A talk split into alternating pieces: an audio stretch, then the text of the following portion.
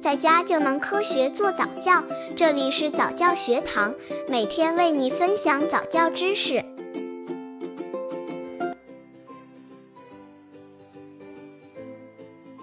宝宝多大可以玩积木？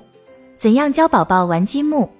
积木是宝宝们最喜欢的玩具之一，最大的优点就是能够摆出各种各样的形状，如小房子、小汽车、桥梁、火车、轮船等等。经常玩积木能够提高宝宝的想象力和精神集中力等，为宝宝以后各种能力发展打下基础。所以，积木是一种益智玩具。那么，宝宝多大可以玩积木？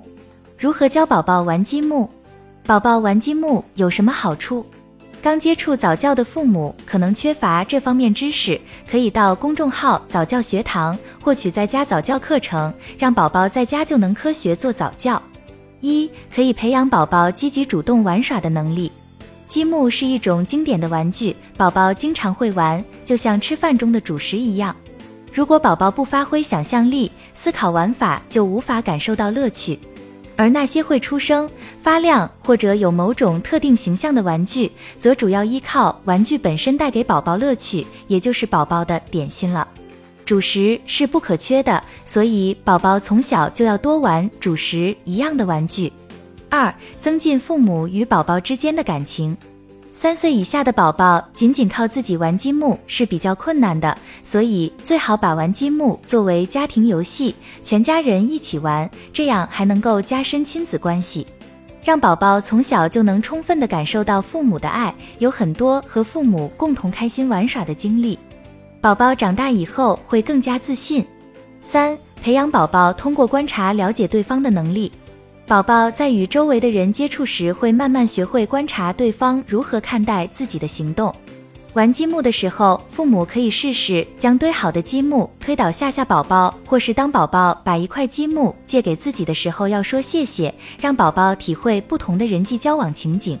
怎样教宝宝玩积木？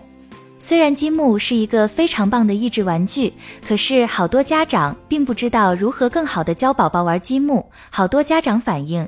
我儿子不会玩积木，他总是把桶里的积木倒出来，然后再装进去。